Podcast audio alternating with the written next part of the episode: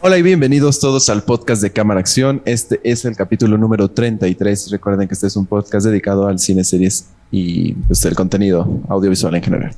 Nosotros somos eh, Cámara Acción, yo soy César Cortés y como siempre me encuentro aquí con Chora. ¿Qué onda? ¿Cómo andan? ¿Cómo estás tú, Chora? Bien, bien, bien. Aquí estamos otra vez para hablar de las cosas que hemos visto en las semanas, las cosas que pensamos que valen la pena ver y las cosas que pensamos que no valen la pena ver. Eh, como siempre hablamos la mayoría de las cosas en streaming, ya que por el momento seguimos en pandemia. Eh, los cines ya abrieron, de hecho, Cinemex ya volvió a abrir. Me encantó esa noticia. Este. Y bueno, Cinépolis. Cinépolis ya está abierto desde hace un buen tiempo. Este, hay, ha habido buenos estrenos en específico, pero pues básicamente hablamos y recomendamos o, o desechamos las cosas que no deberían de ver. en específico, todas las semanas, los viernes a las 4, ¿verdad? Salimos todas las plataformas digitales.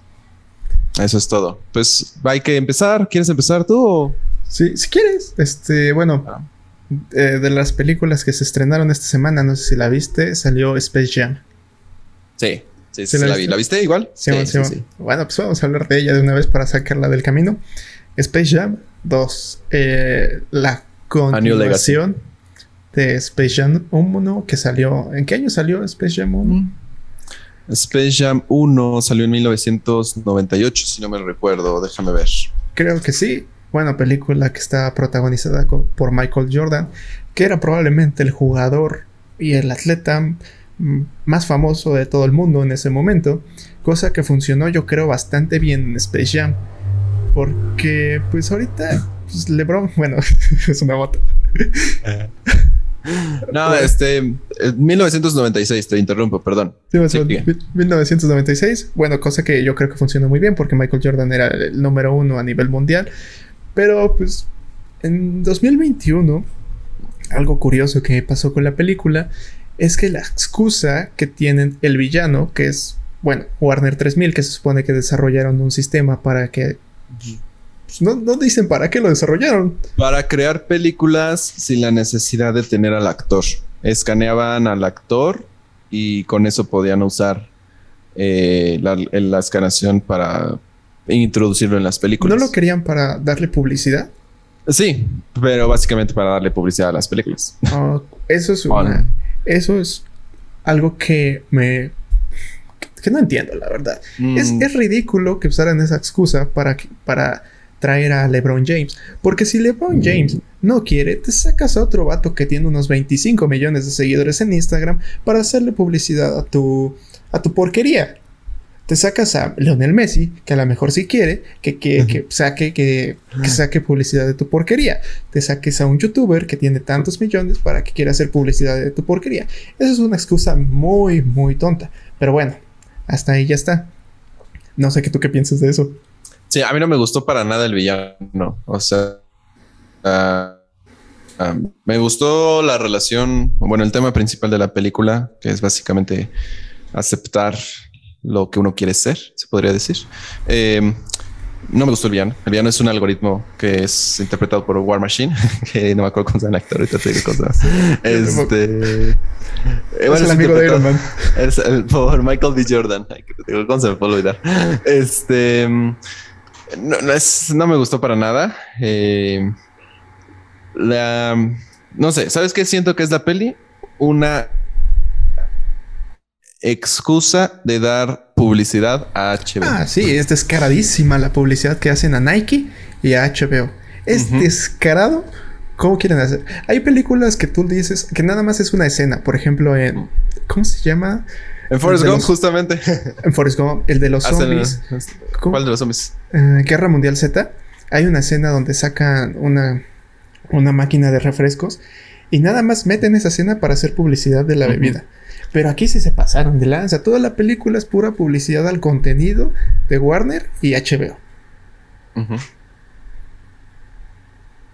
Bueno. Sí, por completo. Es, completamente eso. Es como eh, Ready Player One pero, pero, de Warner y de HBO en lugar de la cultura pop en general. Pues algunas cosas sí. O sea, a mí me gustó mucho. Bueno, ahorita hablamos. Es que no, no, quiero dar spoilers tampoco. En general, la, película está entretenida. No, no vamos a decir que es la mejor película. Tampoco es la peor. Hay, hay mucho peores. Está entretenida. Me, Me gustó mucho el uso de los videojuegos. ¿Cómo, cómo? Sí, el, uso de, de, cómo el niño quería ir a un campamento de E3, que E3 es una conferencia de videojuegos grandísima y de creadores. Este, él quería ser un, pues justamente un este, programador de videojuegos y su papá quería que fuera basquetbolista. Eh, me gustó mucho el uso de cómo LeBron James de niño igual lo obligaron, se podría decir, a ser basquetbolista para cuidar de su propia familia. Este, y, y pues en general, porque pues creo que de ahí fuera la actuación de LeBron James hasta, pues no. Yo, yo tengo la teoría de que la actuación de LeBron James fue tan mala que los creativos y los productores decidieron que era mejor hacerlo en animación. Porque el vato tiene la misma cara. Toda la película siempre está como confundido de qué hago aquí, qué hago aquí. ¿Cómo, así? Ajá, sí. Como... Ve a su hijo. Lo ve así. Ve a sí, sí, sí. Yo también quiero lo mismo. Porque, bueno, Hablando de la animación, ya vieron el tráiler. Esto no es un spoiler. Hay animación 2D y 3D.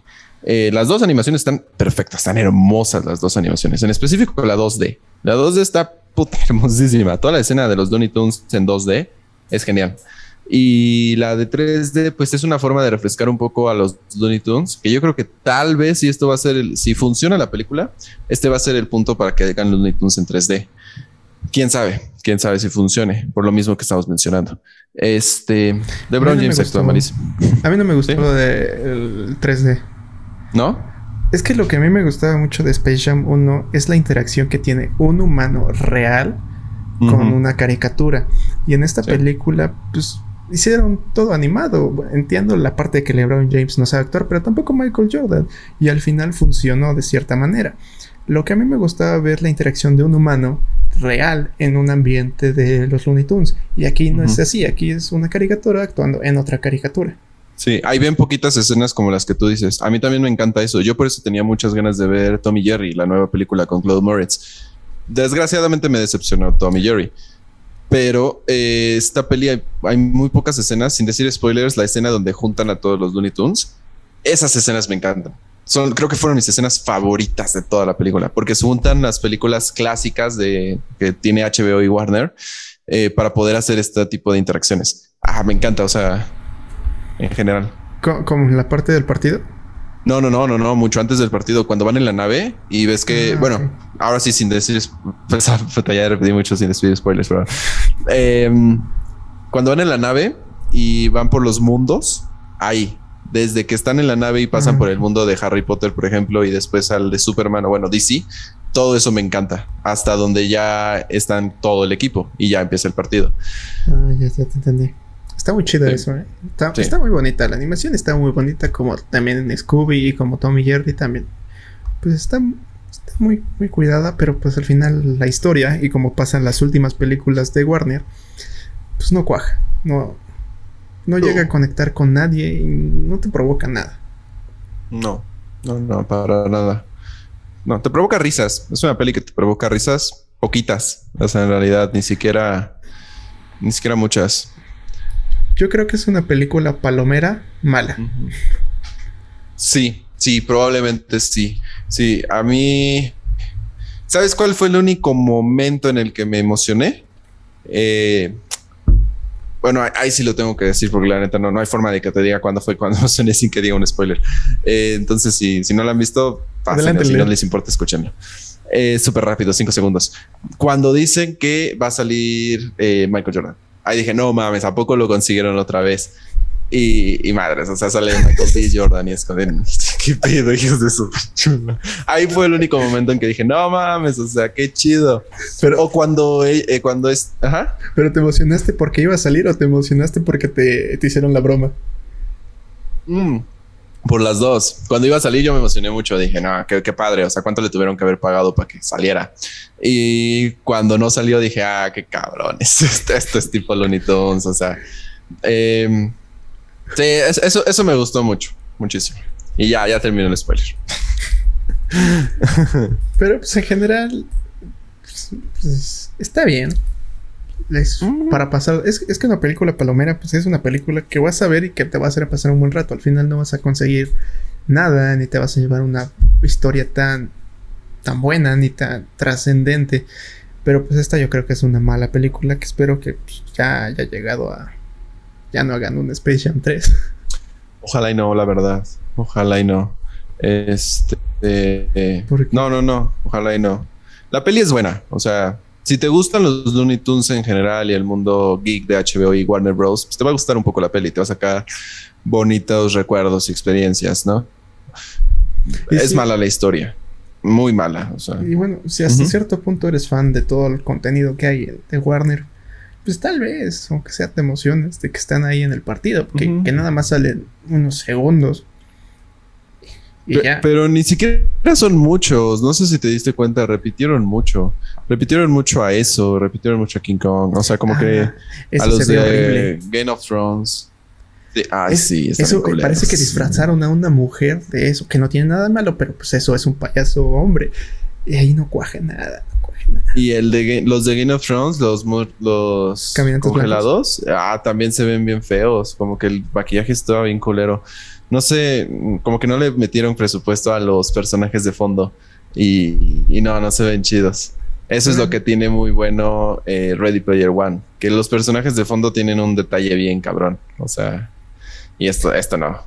No, no pero pues, pues esperemos que no. Bueno, mira, recaudó 55 millones de dólares en su primer fin de semana. No sé cuánto les haya costado. ¿Cuánto costó? ¿Cuánto te, te digo cuánto costó? Um, Special 2, presupuesto. Presupuesto. Uy, 150 millones. Uy, no, van a salir muy mal. para, tenían que sacar mínimo 100 en el primero, en el primer fin de semana para ir recuperando y hasta eso iban a salir tablas. Lo más seguro es que les vaya mal. Bueno, es que también todavía el COVID pues, todavía está. Sí, Aquí en México todavía está feo. Pues, eso sí. ¿Quién sabe? ¿Quién sabe cómo le vaya en HBO Max?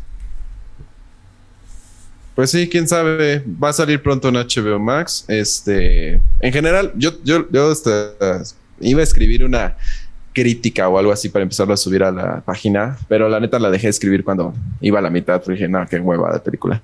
Pero en general creo que si te gustan los Looney Tunes de 1930, te va a gustar un poco porque salen escenarios y referencias a estos capítulos.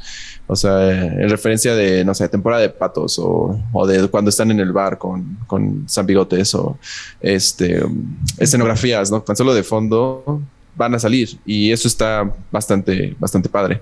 Eh, los derechos de las franquicias populares que tiene Warner Bros. también es algo muy, algo, un plus, ¿no? Eh, todo lo que sale de Harry Potter, de Game of Thrones, de, de este, ay, ¿qué más sale? Bueno, ya mencionamos eso, este, ya mencionamos King Kong, que por cierto, King Kong es un derecho popular, ¿no? Ricky Morty. Sí, este, en realidad están, están bastante bien. Pues sí. Sí, quieren pasar Pero pues, ajá, un rato pues, si no tienen nada que hacer, pues chequenla. Si tienen otra cosa que ver, pues vean otra cosa. Exactamente. Sí, justamente así, eso iba a decir. Si no tienen nada que hacer, chequenla. Y, si quieren, recordar un poquito los Looney Tunes y pues, si les gusta Space Jam 1 y cosas así, chequenla. Si no, no, no. o mejor vean Space Jam 1. Ah, sí. 1 es mucho más divertida este, que esta. Aparte, LeBron James me cagó toda la, película. Ese es el objetivo, creo. O sea, del guion ese es el objetivo, pero me cagó la madre. O sea, no lo sacas de su pinche de no tienes que ser basquetbolista. Y es como de güey, a ti te hicieron lo mismo. ¿Por qué chingados estás haciendo lo mismo a tu hijo? es que yo creo que el vato sintió que, bueno, es la primera escena que es el vato con su entrenador, es que le dice que no puede jugar porque se tiene que concentrar. Y le da como un momento de inspiración al final del partido. Yo creo que el vato quería hacer lo mismo con su hijo. Pero pues el vato no sabe actuar y no nos cayó bien a nadie y nada más fue como de cállate ya. Exactamente. Pues, Exactamente. No, no, no cae bien. Ni al final cae bien, ¿eh? no, para nada. Pero pues, si quieren ver, si no, ya les avisamos. Van, sobre, como diría mi mamá, sobre aviso, no hay engaño.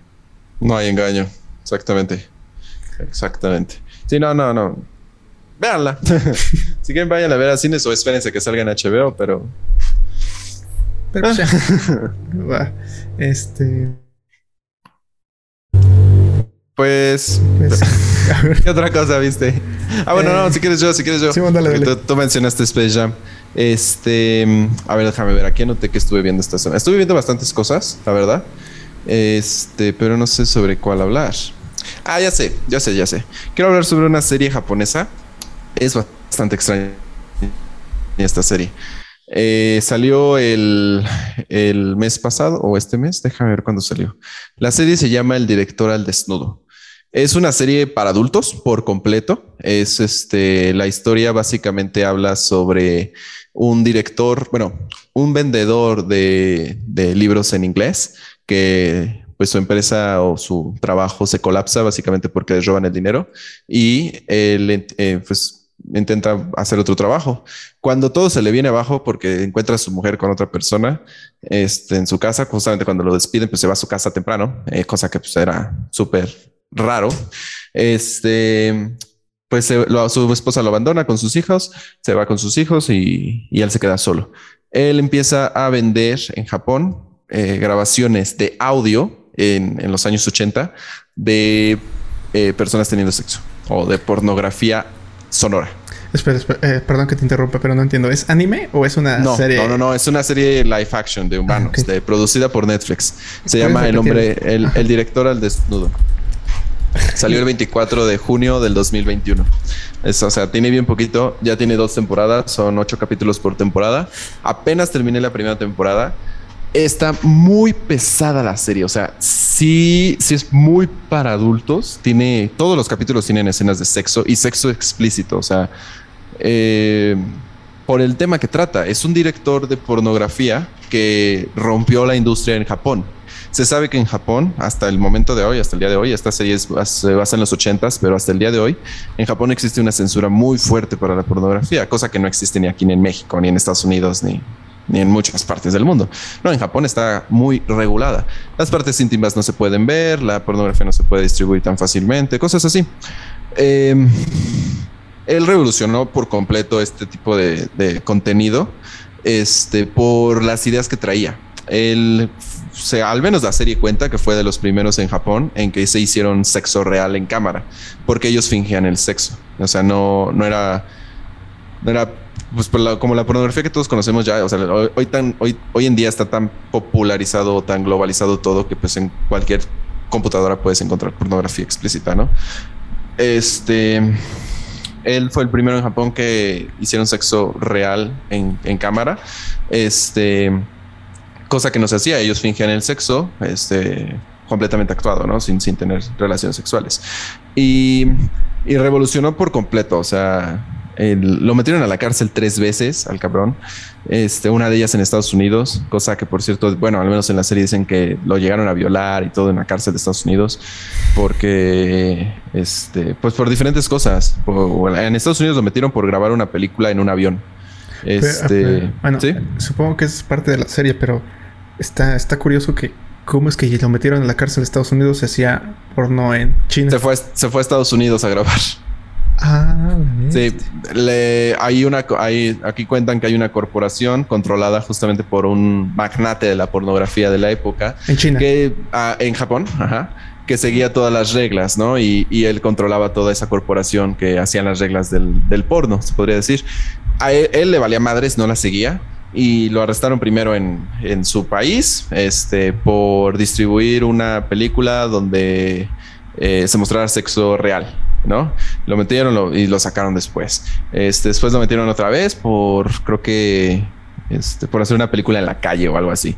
Este, después lo metieron en, Estados Unidos, que es justamente donde voy, al final de la tercera temporada, por grabar en un avión en Estados Unidos, ¿no? Este, y sobornar policías. Em, está bastante pesada, o sea, si no te gusta, si, si te sientes incómodo. Si no te gusta el porno. No. No, no, no, porque no, no, necesariamente puede. si te gusta el porno, o sea. Es que la industria del porno es algo pues bastante interesante y bastante obscura. Sí. de historias de Mia Khalifa que le dijeron te ah, vamos a pagar tanto, pero pues los vatos que grabaron y los productores de eso están haciendo millones y millones de dólares solamente con videos que se grabaron hace años. no sé cómo, bueno, supongo que cuentan en esta eh, serie la regulación que existe en China más, más a detalle. Ah, bueno, en Japón más a detalle. Sí. entonces está, está, está, bastante interesante. Si te gusta el morbo, yo creo que sí, pegaría. Sí, yo creo que es más que nada eso, pero también si te gusta el, pues este tipo, ¿no? Yo, veo muchos documentales sobre cómo pues el porno llega a abusar mucho de la mujer, ¿no? Y, de, y del hombre también, este, pues entrando con mentiras o a veces hasta las llegan a secuestrar o cosas así. Y justo aquí pegan mucho esos temas, ¿no? Este, igual el hecho de las regulaciones es muy importante. Creo que es el tema principal de la, de la serie como tal, las regulaciones que existen y cómo ellos quieren romper con esos estigmas. Este, y ah, a lo que iba, si te molesta o si te incomoda mucho el ver escenas sexuales, o sea, por ejemplo, Ah, yo conozco personas que escenas sexuales tranquilas de películas de arte, se podría decir, como, no sé, La Pasión de Cristo tiene varias escenas sexuales o, Gladiador, que también tiene varias escenas sexuales. Este, hay gente, yo conozco gente que les molesta esas escenas. No, esta serie no, la vean, o sea, esta serie tiene escenas muy pesadas en cuanto a sexualidad. Y, y creo que, creo que eso es lo que también va a hacer que pegue mucho porque también hay mucha gente que le, que le gusta ver eso. Este, a mí la neta la historia, yo la empecé a ver, el primer capítulo empieza así con una secuencia de un chingo de cosas que está haciendo él y después ya pasan antes, ¿no? Y este, y me atrajo por la historia. Primero estaba bien aburrido, fue como de nada, es un vendedor que, que pues, no, como que su, su mujer no lo quiere, sus hijos pues nunca está con ellos y así. Y ya cuando pasa todo el pedo que, que, descubre que su esposa lo está engañando y él empieza a vender los, los sonidos y, y, les empieza a ir bien porque era un buen vendedor, era un, era un cabrón con una palabra pero bien buena, o sea, un verbo muy fuerte.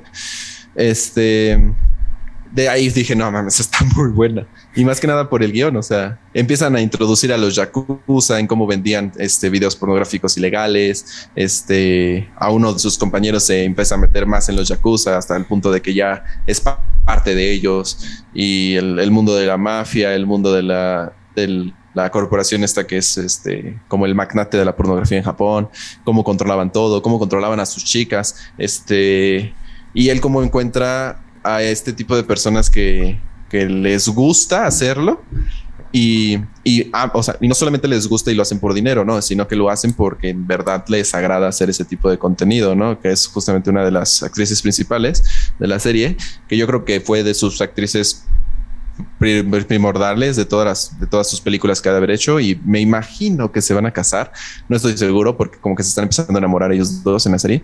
Este y ella como por ejemplo empieza a meter el estigma de que no se tiene, de que no se quiere rasurar las axilas, ¿no? Cosa que pues, eh, pues muchas veces eh, la gente ve mal, ¿no? Pero ella no, ella quiere ver así y quiere tener como sexo real y quiere tener como, como en lugar de solo el, las escenas sexys, no, quiere tenerlo más real y más eh, como, como en verdad la gente le gustaría, ¿no? Que me, medio sadomasoquista y cosas así raras. Está bastante buena. O sea, la neta, la serie está muy buena pero no es para todo el público, para nada para todo el público. O sea, y, es una, a mí me, la empecé a ver porque es un estigma muy poco conocido o muy poco visto en Japón. En Japón están súper cerrados en eso. ¿Crees? Sí, sí, sí, es el, es el, eh, ese, ese asunto es el bajo mundo. O sea, es, sí, lo, sí está, pero la gente no habla de ello. Creo, es que no sé, yo tengo otra.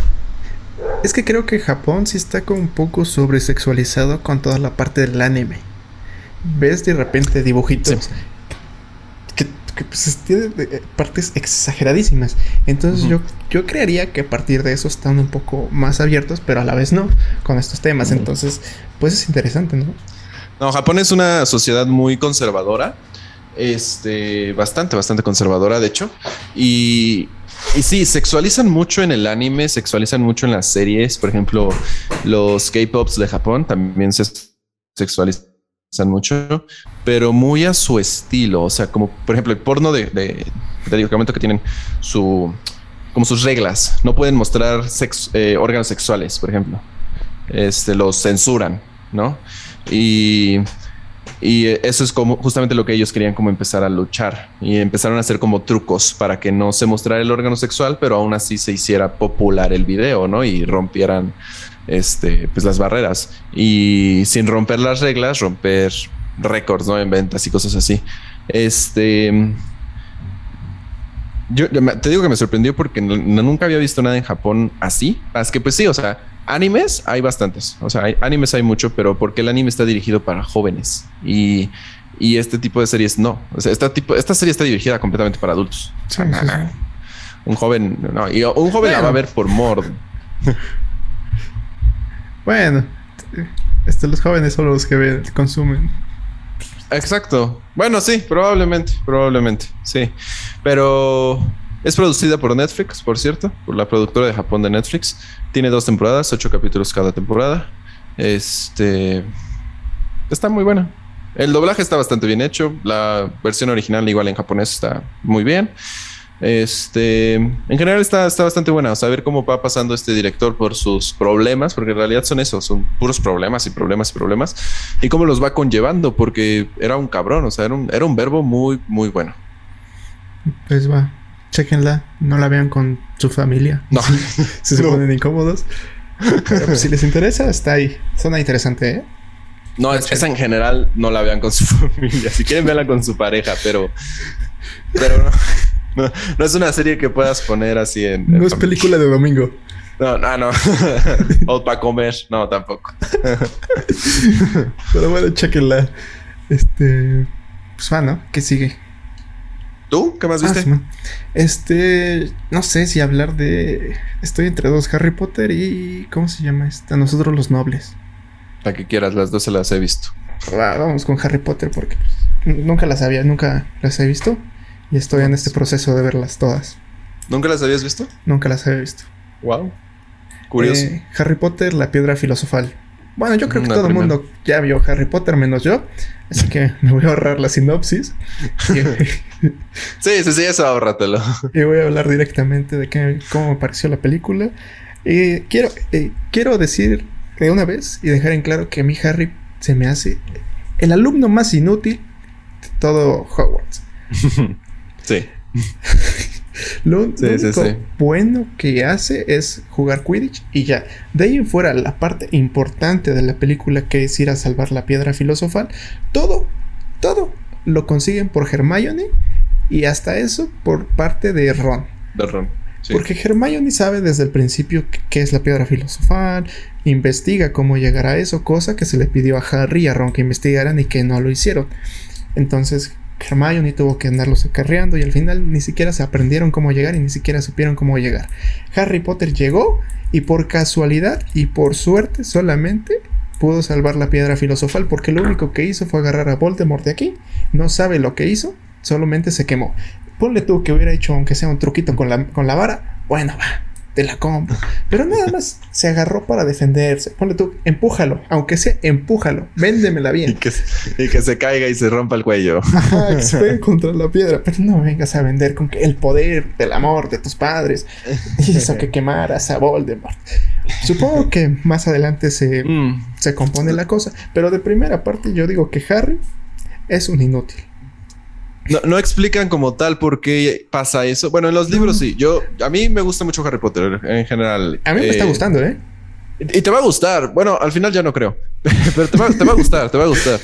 Eh, la neta, Harry Potter es una saga bastante buena. O sea, es una saga que hizo millones y millones de pesos, de dólares, perdón. Hizo, es, fue de las primeras películas que hizo mil millones de dólares. No, y también hizo este, millonaria su creadora, la que escribió.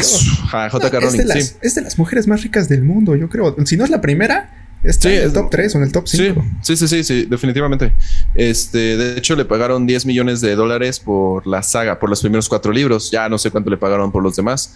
Ahorita, por ejemplo, ya está escribiendo las películas. Ella, aparte de la de vender los derechos de los libros, escribe las películas de los crímenes de Winterworld. Sí, sí, las, está escribiendo. Está co-escribiendo los guiones. Este. Bueno, dejando eso de lado, ya eso es toda la saga. Harry Potter y la piedra filosofal, primero fue un libro que no se vendió nada bien, después se empezó haciendo a ser más popular cada vez para es un libro infantil completamente, o sea, es un, es un cuento en realidad. Este, concuerdo contigo, Harry Potter es un inútil eh, y casi es un inútil en todas las películas, no, no te lo voy a negar para nada. Eh, Yo tengo la Sí, probablemente es un inútil en todas las películas. Eh, poquito, poquito, poquito. Como desde la 4 se compone. Tal vez desde la 3. Este, bueno, la 3 la neta tiene mucho que ver. Bueno, es que ah, luego hablamos de las siguientes porque a mí nos me voy a meter en todas, pero no. La primera es un buen inicio. Bastante, bastante buen inicio. Nunca, creo que nunca habíamos visto algo así de magia infantil, se podría decir. Este, creo que nunca se, había visto algo parecido como Harry Potter. Es protagonizada por Raniel, eh, Radcliffe, Emma Watson y Rupert Grint, que son los tres protagonistas. Es Harry, Ron y Weasley. Harry, Ron y Hermione. Este, básicamente, pues, no sé, es que, es que, no puedo decir esta peli sin pensar a pensar en las demás, porque creo que nunca había hablado de una sola película de Harry Potter. Es. Ah, es que, ¿cómo, cómo describirla? Es, es, un inicio bastante buena. Es un inicio que te atrapa. Es que a mí me cayó. Mm, no, no, no muy mal, pero sí me molestó el personaje de Harry. Yo podría resumir a Harry como un niño privilegiado que no sabía que era rico. Mm. Todo lo que le pasa. Mm. Pues. Todo lo quieren no porque sea Harry Potter, lo quieren no porque sea Harry, lo quieren porque es el hijo de Potter. Pues no, no, aquí sí es porque es Harry Potter. Eso lo, dicen después. De hecho, cuando inicia. Eh, ah, bueno, te refieres a que todos los maestros y esto, ¿no? Es que, bueno, es, que me contradije un poco, pero yo, bueno, me voy a tratar de ordenar. Harry Potter lo quieren porque es hijo de los Potter, ¿no? Ajá, de, de pero no, no. Lo quiere porque tiene la cicatriz y porque supuestamente salvó a. Bueno, no, salvó a nadie, sino que pudo enfrentar a Voldemort cuando era niño. Ajá. Sí, por eso y por otra cosa que te explican después, por una eh, predicción que se había hecho. Eh, eso lo explican después, hasta la quinta película. Este. Pero no, no, no lo quieren por ser por ser el hijo de los Potter, que eran unos muy buenos aurores. Los aurores eran como los agentes especiales de magia, del Ministerio de Magia o algo así. Eran bastante buenos, eran de los mejores y, de los mejores estudiantes, así. Pero, pero no, no, no es por eso. En realidad es por, es por otra cosa. Este, no sé. Creo que lo único que puedo mencionar de esta película es que eh, Albus Dumbledore, bueno, no sé si ya viste las demás películas, pero Albus Dumbledore, que es protagonizado por Richard Harris. El gigante, ¿no? No, Albus es el, el, director. El director de la escuela. Ah, ah, también tengo que hablar de eso. El gigante es Hagrid. El gigante es Hagrid. No, Albus Dumbledore es protagonizado por Richard Harris. Él falleció. Eh, antes de grabar la segunda película. Entonces, en la segunda película cambiaron el actor. La verdad, yo creo que para bien. Es un muy buen actor el de la segunda película. Este, entonces, bueno, creo que nada más de eso. Eh, ajá. El director de la, de la, escuela y los prefectos. Son unos inútiles también. Están ahí para, para seleccionar a qué casas van, pero de ahí en fuera no aparecen en toda la película. A ver, um. me estás diciendo que tres estudiantes de primer año salvaron a toda la comunidad de magos y los, y los directores y el vato que cuidaba la piedra y, la prefecta no se enteraron que uno de sus maestros quería robar esa piedra y tres niños que apenas acaban de entrar, que uno ni siquiera sabía que era mago, va a salvar a todos. No, no sirven para nada, ni siquiera los cuidan. Y cuando entra el gigante casi casi a matar a Hermione, lo salva Ron. Ron, que es de los personajes que nos quieren pintar como más tontos toda la película y los profesores solo llegan a, ah, pues bien hecho, 50 puntos, 50 puntos para Gryffindor. Sí, sí, tiene, tiene, es, es, una peli infantil. O sea, es que yo creo que por esto lo justifico, porque es una peli infantil. Ya después se pone un poco más, pues, adolescente y un poco más adulta, ¿no? O sea, ahí vemos crecer a todos en realidad. Y sí, sí, tienes, mucha razón. O sea, el director sale, ¿qué? Tres escenas en toda la película, tal vez. Y, o cuatro, tal vez cinco. Y no hace ni madres. O sea, lo único que hace es ser el director, se supone. Pero em, ya después empieza a agarrar forma todos los personajes. O sea, aquí pues te da la introducción de Harry, te da la introducción de Ron, de que él es de una familia completamente de magos, y la de Hermione, ¿no? Que es con, con todo lo contrario a Ron, que es una familia de moguls. Y este y ella es la única maga, ¿no? Bueno, bruja. Este. Pero está, está, está buena. Para hacer una introducción, te atrapa. Y pues estas cositas, de que, detalles, como toda película, pues está bien, cosas que yo supongo que se van a explicar en las siguientes películas. Entonces, yo, a mí sí me atrapó. La parte donde enseñan toda la escuela es de mis favoritas. Donde empiezan con sus clases. Se me hace. Se me hace súper interesante y muy bueno. Y pues ya. Voy a seguir viendo las demás a ver qué pasa. Sí, síguelas viendo. Te van a gustar, te van a gustar. La, tercera es dirigida por Alfonso Cuarón. Sí, Para mí es de las mejores. La cuarta es buenísima igual. Tiene unos efectos especiales buenísimos. La sexta, curiosamente a casi nadie le gusta. A mí me encanta. Eh, la... La siete, pues se divide en dos partes y pues sí, está, está bastante buena igual. Este, el problema aquí es que como yo leí los libros, bueno, o sea, yo vi de la 1 a la 4 primero, ¿no? De ahí me empezaron a gustar Harry Potter y dije, no, no mames, tengo que leerlos. Me enteré que eran libros infantiles, dije, los tengo que leer. Y los leí desde bien chavito. Este, eh, de hecho, fui a una biblioteca a leerlos.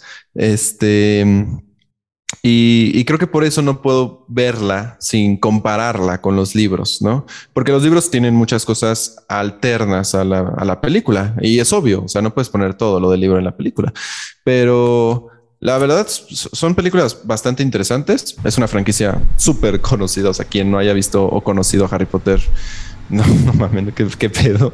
También es súper, súper conocida. O sea, tú no la habías visto, pero sabías que era Harry Potter, me imagino. Sí, sí, Es, eso, ¿no? Este. Y pues sí, sí, tiene una calificación bastante buena en, en Rotten Tomatoes. Salió el 2001 del 28, 23 de noviembre. Y pues creo que de ahí fuera. Vayan viéndolas. Sí, creo que lo, único que me gustaría mencionar es que la música la hizo John Williams, que es un compositor de música este, para películas bastante bueno. A mí me encanta, creo que es lo más conocido que hizo John Williams. También hizo, bueno, una de las que más me gustan es Tiburón o este, La lista de Schindler. Trabajaba mucho para Steven Spielberg. Este. Y ya. Sí, pues ya. La siguiente semana, la segunda. Eso es todo, va. pues va. ¿Tú qué viste? Bueno, ¿qué más viste? Em, yo vi varias cosas. Mira. Pues sí, creo que creo que voy a hablar de este documental. Es un documental de, HBO. Este. Es sobre un director que sí, tiene bastantes buenos documentales, estuve viendo la verdad. Este es un documental sobre un director que todo el mundo conocemos, justamente lo acabo de mencionar, es Steven Spielberg. Este, así se llama el documental, Steven Spielberg. Este, si te gusta el cine en general, te encantará este documental. Si, si no, o sea, si no te interesa nada de cómo se hace el cine, de cómo se, se hacen las producciones eh, pues hollywoodenses o, o, las megaproducciones que ya existen, este, pues no, te, va a aburrir porque es un documental de dos horas 20. Sí, sí tiene una duración un poco larga para un documental. Este está un poco pesado hasta cierto punto porque pues es una entrevista con Steven Spielberg, con sus papás, con sus hermanas, con personas que han trabajado con ellos, este, con un buen de directores de la época, con este este sale, ¿cómo se llama? George Lucas, sale Martin Scorsese, sale Kate Capshaw, eh, sale el que hizo El Padrino, que Francis Coppola, este, o sea, salen directores bastante buenos, hablan de sobre, sobre Steven Spielberg, básicamente. Este, te cuentan desde su primera película, o bueno, desde antes de su primera película, de hecho, es que, que fueron pues cortos o películas que hizo con, con sus familiares y como le gustaba mucho el terror y, asustaba a sus hermanas haciendo películas y cosas así. Hasta pues la última, que fue, este, bueno, no, la última antes de que hicieran ese documental, que fue justamente la de... Eh, ay, ay, ay, ay, ay, no me acuerdo cómo se llama. Este... La de... Mm, ahorita te digo cómo se llama. La última que mencionan en esa peli, Lincoln sí la mencionaron, Puente de Espías también. Creo que la última que mencionan en esa película es la de El buen amigo gigante. Este, bueno, en, en ese documental. De ahí hicieron el documental. Ajá, exactamente. El buen amigo gigante. Después de ello, pues hizo The Post, hizo Ready Player One, Bumblebee y la, de Indiana Jones, que, este, también salió, Jurassic World. Eh, te mencionan todas. El cómo hizo un, hype, pero cabroncísimo con, con, la de Tiburón, por ejemplo. El cómo este. Steven Spielberg es el inventor del blockbuster. Exactamente, exactamente. O sea, la gente empezó a hablar de Tiburón al punto de que eh, la sacó justamente en verano. La gente empezó a decir, ah, es que yo vi, yo vi tiburones en la playa y cosas así. Eso hizo que la película hiciera un borlote, pero cabroncísimo. Este, por cierto, Tiburón le salió carísima. Él puso mucho dinero para esa película, o sea, dinero personal. Decían que siempre se zafaba de los horarios, siempre se zafaba de los de las fechas límites, como se sabe, las productores o las producciones te dan, ah, pues tienes 40 días para grabarla, no te puedes pasar de eso porque si te pasas nos va a costar más dinero y pues no. Siempre se pasaba, siempre. Este y justamente creo que con con la película de encuentros cercanos del tercer tipo fue, con la que no con la que empezó a remidirse un poco con ese sentido en las producciones ya no confiaban tanto en él. Este después mencionan pues Indiana Jones que fue una de sus franquicias muy fuertes. Mencionan igual por ahí las películas de Star Wars que son de sus amigos o sea eran el grupo de inadaptados que se juntaban a hacer películas y todos eran amigos o sea Martin Scorsese George Lucas Steven Spielberg este Francis Ford Coppola este había otro director que no me acuerdo cómo se llama este, todos ellos se juntaban así como A, contarse sus películas. James, ¿qué?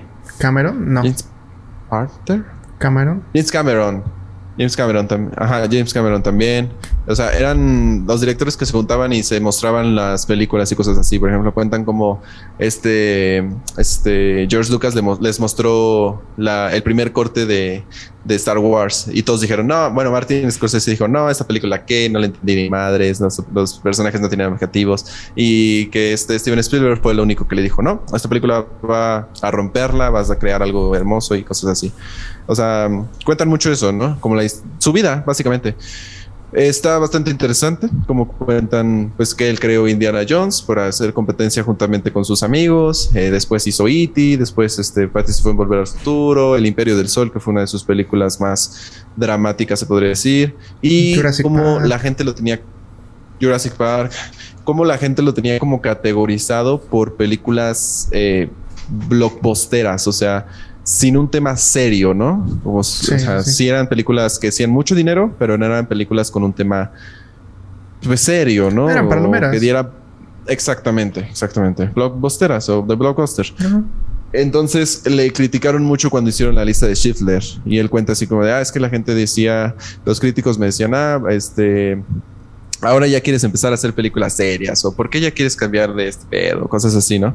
Y de ahí empezó a hacer películas un poco más, pues, serias, como cierto punto, rescatando al soldado Brian, Atrápame si puedes. Este, la Terminal con Tom Hanks. La Terminal, que es buenísima.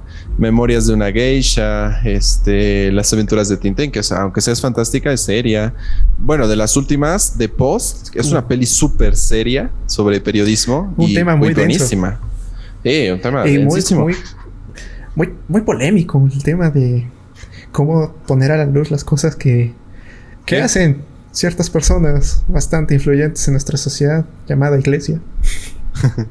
no, es, buenísima, es, muy buena la, peli, bueno, la, el documental. Eh, cuentan mucho también la historia de cómo él tenía descendencia judía, o bueno, tiene descendencia judía, no ha fallecido. Este y no se sentía orgulloso de ello en la juventud y después empezó a sentir más orgullo sobre ello, por eso hizo la lista de Schiffler. Este, cosas así. O sea, en general es una película muy buena. Este, como todos o muchos directores es el hijo o el chico raro del pueblo, se podría decir, que, se la pasaba o solo o haciendo películas o, o creando historias o cosas así. Este, y pues en general es, bastante bueno. Si te gusta el cine, velo. El documental se llama Spielberg, como tal. Spielberg. Va, suena muy interesante, ¿eh? La neta. Chance sí me la bien. Sí. Sí, sí, está, está bueno. En HBO lo pueden ver. Pues va. Eh, ¿Nos da tiempo a hablar de otras dos rápido o ya le dejamos ahí? Si quieres, hablamos de otras dos rápido. Va, este. ¿Cómo se llama? La que dije hace ratito entre Harry Potter y esta. Nosotros los nobles. Nosotros los nobles. La película culpable de que hoy tengamos puro cine basura en México, cine comercial.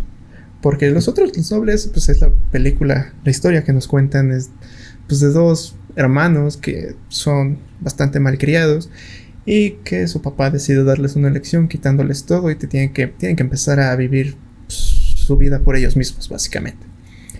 Es una película muy buena y es, creo que es de las películas más taquilleras mexicanas de toda la historia. A mí me gustó y el humor que tiene pues es bastante entretenido. El problema que tengo es que como esta película funcionó en cines, de ese momento hasta ahora, todas las películas en México son comedias de este tipo, comedias, pero bastante peores. No sé qué, no sé qué más decir de, bueno, es la película que puso en alto o catapultó la, la carrera de, de los protagonistas de Carla Souza y Gerardo no sé qué, ¿cómo se llama el otro? Este, Gerardo Méndez. Gerardo Méndez, que lo hacen pues, bastante interesante, que a mí me gustó. Esta sí me gustó, solo que tengo el problema de que pues, es la, la que incendió el fuego. O sea, le tienes amor odio. Nosotros los nobles. A mí me gusta mucho esa peli. Es una peli entretenida, es bastante divertida en realidad. Creo que sí, como dices, encendió el fuego de este tipo de películas aquí en México. Comedias románticas medios, medias tontonas, se podría decir. Pero es una peli bastante buena. O sea, en realidad nosotros los nobles tiene un tema bueno sobre cómo los hijos de los ricos o de las personas millonarias en realidad no saben hacer nada. Y, y la dificultad de esta película es que el papá ya estaba harto de ello y pues justamente les pone esta traba, ¿no? Para que empiecen a, empezar a crear entre ellos. Sí. Mm. Este, bueno, no sé qué tan disruptiva haya sido en su momento porque las películas mexicanas casi siempre son películas de el pobrecito campesino que se sienta a la mesa pequeña con su familia, que va al campo y que trabaja. Y esta nos muestra pues, otro lado del México que, que también existe, ¿no? Que es estas personas que se gastan miles de pesos en cosas absurdas. Y lo tocaron de un tema que, bueno, de una manera que es como la comedia, que supongo que sí llegó a, a ser un poco disruptiva con el tipo de películas que se hacía en México. No estoy seguro, esto me lo estoy inventando. No creo, porque también aquí en México se hacían películas así, o sea, desde la época dorada. Eh, la de. La de. Ay, ¿cómo se llama? El vagabundo o algo así, creo que se llama, con. Este, donde un, millonario justamente se hace pasar por un vagabundo y llega a otra casa de millonarios. Es, o sea, sí se hacen películas así, pero no son lo más común. Este, y menos de comedia, la mayoría era drama. Y esta creo que fue de las primeras en hacer comedia eh, ante gente pues, rica, ¿no? De México.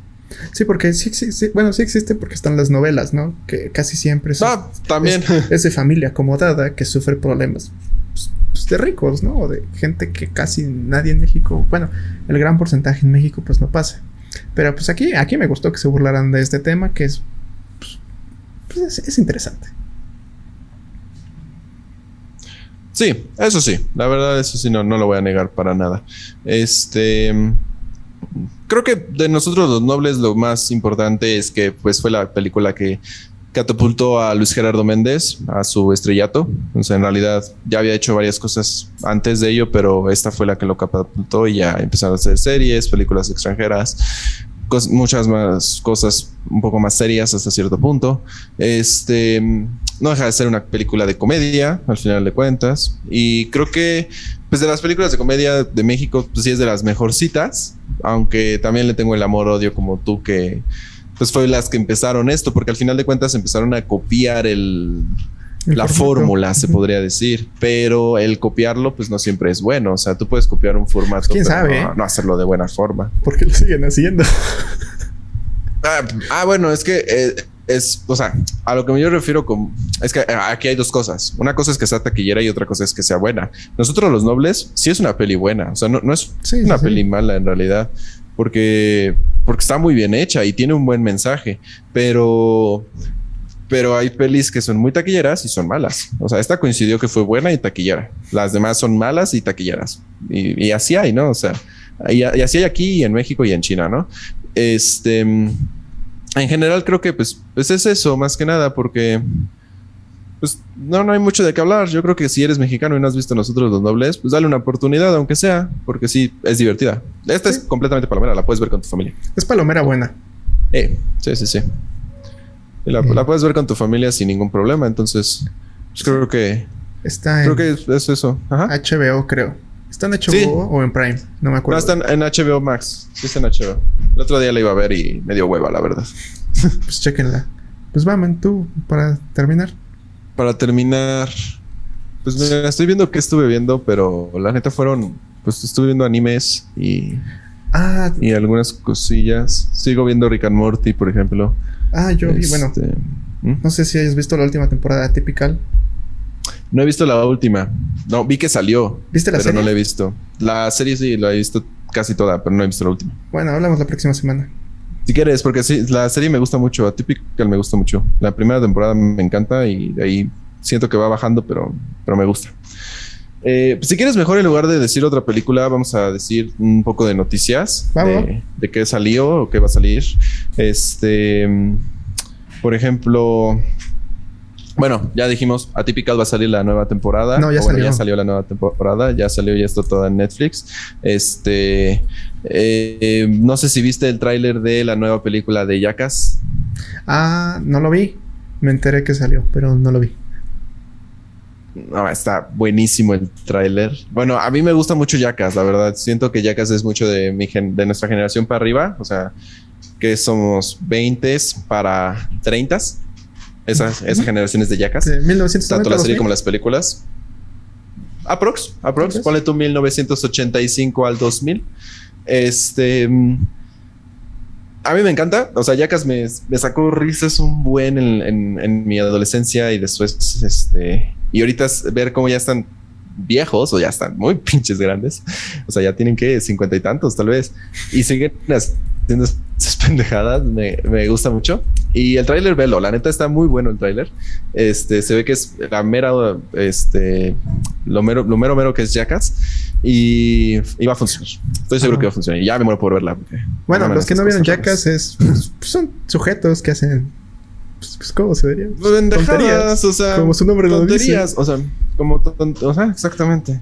Es que es que Jackass como tal no tiene un concepto, un género, o sea, son como como sketches de es como personas intentando hacer cosas tontas y extremas, pero sin que les salgan. Bueno, no, sí saben que se van a lastimar, pero pues es. Ah, no, no, no. O sea, es, ese es el punto, creo. O sea, es, es que está muy cabrón. Y, y mira, sin spoilearte nada del tráiler, porque sale pelo, al final le ponen una miel y comida a uno y lo amarran a una silla y meten a un oso a la, a la, a la habitación. Y es como de, güey. ¿En serio? y la cara del vato, o sea, sí, es, es neta, güey. ¿Cuándo sale? El, el tráiler, velo. No sé, no sé cuándo sale, ahorita te digo. No, no sé, pero, o sea, meten a un pinche oso. Y, y, o sea, no, no mames. ¿Eso qué? Eso no se hace. Ahorita te digo cómo se hace, cómo, cuándo sale. Jackass Forever se llama la película. Sale en, eh, en 3 de septiembre del 2021. Ah, todavía faltan unos meses. Eh, todavía faltan unos meses. Ah, está, está bastante, bastante entretenido. Pero bueno, bueno. Otra noticia es que ya está Godzilla vs. Kong en HBO Max. Está ya está Godzilla subirla, pero ya está. Para los que no la hayan visto. Sí. Otra noticia es que para los que les guste el anime, ya está la segunda temporada de Beastars en Netflix. Es un anime de furros, bastante buena. También ya está la última temporada que se estrenó de, de Seven Deadly Sins o Los Siete Pecados Capitales, que también es un anime eh, bastante conocido, por cierto. En Netflix, bueno, ya mencionamos Atypical. Sacaron nuevos capítulos de En pocas palabras. No sé si la has visto esa serie. Sí, sí, sí. Es de la Bastante serie buena, que te explica, bueno, Ajá. algunas cosas. Bueno, cosas en general, ¿no? Sí, ent- son temas variados. Cada capítulo es un tema diferente. Eh, sacaron nueva temporada de JoJo's Bizarre Adventure, que es una serie de anime. Sacaron una serie que también se llama Yo Nunca, eh, la segunda temporada. Es una serie para adolescentes. Subieron Johnny Test, es una serie animada de Cartoon Network. No, de. Sí, sí, es de Cartoon Network. O es, de... es que no sé si es de Cartoon Network o de Nickelodeon. No idea. Este. mm, ¿Qué más, ¿Qué más subieron? Subieron una peli que se llama Estados Unidos la película, que es una película animada. Este es la película de Loud House, que esa sí es una película de, de Nickelodeon. eh, producida con Netflix. va a salir justamente la semana que viene. Mm, publicaron el nuevo tráiler de Sex Education, una de la nueva temporada, esta película, esta serie inglesa que habla sobre la sexualidad en la adolescencia. Eh, eh, eh, estoy pensando qué más se qué más publicaron. Creo que nada más. Mm. Bueno, no han de haber publicado más, pero la verdad no, no estoy seguro. no tengo idea. Es que estos días. Ah, bueno, ya es viejo, ¿no? Pero lo del último capítulo de Loki que afirma confirma el multiverso de Spider-Man. El multiverso. Sí. Sí, ah, bueno, sí, eso, eso ya es de la semana pasada o de la semana antepasada, creo. No, de la semana pasada. Pero sí, sí, justamente afirman o confirman el, multiverso de Spider-Man y, en general el multiverso del DC Universe. Es que todos esperamos que sea real. Eh, no sé qué más. Sí, eh, noticias sí básicamente. Bueno, estrenos en Netflix. Es lo que estoy buscando. Va a salir Va a salir Los Jóvenes Titanes en Acción. Eh, va a salir la temporada 2 de Umbrella Academy. mira, en Netflix se va a estrenar Harry Potter y la Cámara Secreta. Eh, también se va a estrenar en este mes Chicas Buenas, la temporada. Ah, mira nomás. El stand de los besos 3. No, no sé muy bien cuándo sale, pero va a salir. Este año va a salir. Ahorita te digo cuándo sale. ah, bueno, ya confirmaron Army of the Thieves, que es una precuela de la película de Zack Snyder de zombies que salió, que por cierto es malísima. Ya hicieron eh, eh, imágenes publicitarias de la nueva serie de Shuki, que va a salir justamente para Sci-Fi, que es una, es una, este, es otra plataforma de streaming como tal. Este se cumplen 15 años de, no, 13 años del final de Avatar, la leyenda de Ang, eh, que es esta serie animada de Nickelodeon. Eh, eh, em, Sex Education ya lo mencionamos. Ah, ok, se confirma una serie oficial animada de spin-off de Game of Thrones para HBO Max. ¿Eso este, es sobre los Lannister? Mm, no. Este, la serie va a estar eh, centrada en el antiguo imperio dorado de GT, el cual inspira a unas antiguas dinastías. Es que habían, habían dicho que iban a sacar un spin-off de, de Lannister. no sé si de los Lannister o de los dragones. ¿Cómo se, cómo se llama? Habían sacado, habían, iban a sacar dos. No, iban a sacar dos. Uno de los Lannister y otro de los muertos vivientes. Bueno, de los caminantes blancos. Mm.